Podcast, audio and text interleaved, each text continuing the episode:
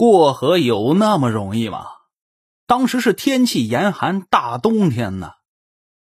皇帝和皇后被扶到岸边了，这边岸呢比较高，他们还下不了船。这后边稀溜溜、稀溜溜，人喊马嘶，追兵又来了。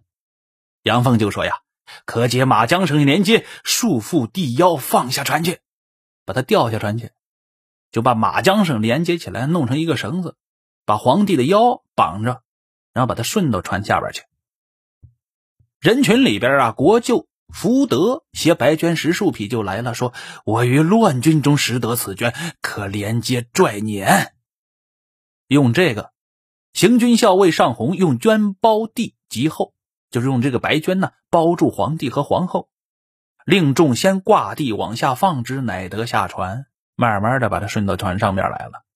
李乐呢仗剑立在船头上。这皇后的哥哥福德呀，就背着皇后到船里边来了。岸上还有很多人呢，就一艘小船，都想着过河呀。因为后边贼兵追来的又快，被他们追上，那要死多少人呢？逃命要紧呐！所以岸上边有不得下船的人，争着扯着这个船缆呢，就要往船上跳。李乐也是狠人呢，拿着那手中的宝剑，咵咵咵，噗呲噗呲噗呲噗呲，把这些人呢全都给砍到水里边去了。谁还在敢来啊？于是啊，这才把皇帝皇后给渡到河对岸去了，然后再把这个空船驶回来接剩下的人。再有争渡的人呢，全都被砍死了。于是当场那个惨哦，喊杀声、哭喊声震天呢。就这一艘小船能渡多少人呢？结果数了数，到河对岸的呀，只有十几个人了。杨凤呢，又寻了一辆牛车，把这皇帝给载上去，到了大洋这个地方了。没吃的了，晚上呢。就睡在瓦屋里边，正好啊，还有老百姓过来送了一碗素饭上来，皇帝和皇后啊，这才能有点吃的。这饭食呢，也是粗粝，不能下咽。金枝玉叶呀，没吃过这么粗的饭菜。到了第二天呢，就下了一个诏，封这李乐为征北将军，韩先为征东将军，起驾前行。是啊，这本来都是贼。你用他们，赶快给他们封个官吧，要不然呢，他们再行起凶来，谁来救皇帝皇后啊？当时啊，车驾正在行着呢，有两个人追到前面来了，见到皇帝的车驾，哭着就拜呀，又是哭啊，哎呦，哭的鼻涕眼泪啊，一把。皇帝一看，谁呀？这是杨彪，太尉呀，杨彪是太尉。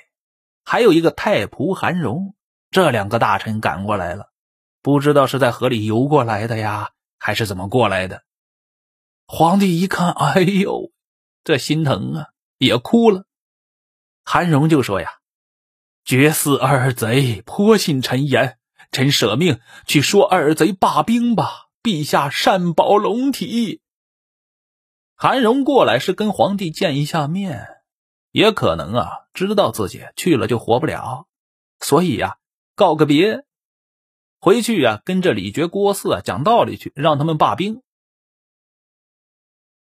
李乐呢，就请这个皇帝啊，到杨凤军营中暂且歇下了。杨彪呢，请皇帝到安邑县。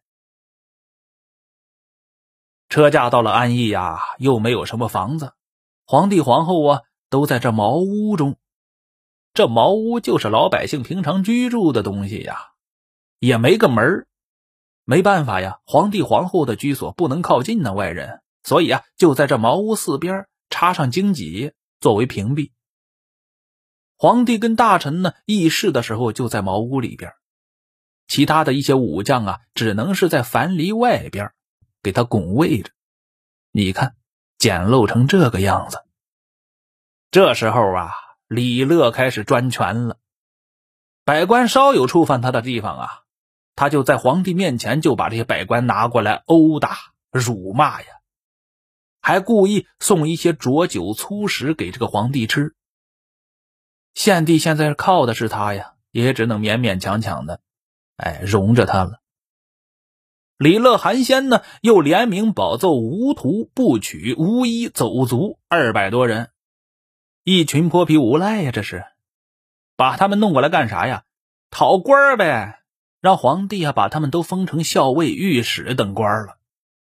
当时啊，你做官得有官印呢，官印刻也来不及了，就用那个锥子呀给画了一下，给他们了，全都不成体统啊。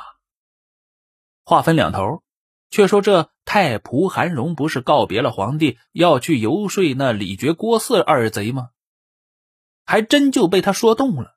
这两人呢，还真就听了韩荣的话，把手底下的百官啊以及工人呢，全都放回来了。当年呢，又是一个大饥荒，百姓也没啥吃的，都只能挖野菜吃，饿殍遍野呀。河内太守张扬献来米肉，河东太守王毅献了绢帛。有了这两个人送过来的东西，献帝这里呀，才稍微能过得去日子。但是话说，这也不是什么长法呀。董承、杨凤两个人就商议了，一边呢让人修葺这洛阳的宫殿，想要奉车驾呀还东都。是啊，你在这个小县城里、茅屋里也不是个长法呀。就这个节骨眼上啊，李乐不同意。那肯定啊，他在这个地方他说了算呢，皇帝就是他把持着呀。你走到洛阳去了，那他说话就不算数了呀。这董承就跟李乐讲道理：洛阳本天子建都之地，安邑乃小地面。如何容得下车驾呀？今奉驾还洛阳是正理。李乐说呀：“汝等奉驾去，我只在此处守着。要去你们去，我不去。”董承、杨凤就想了：“你不去就不去呗，是吧？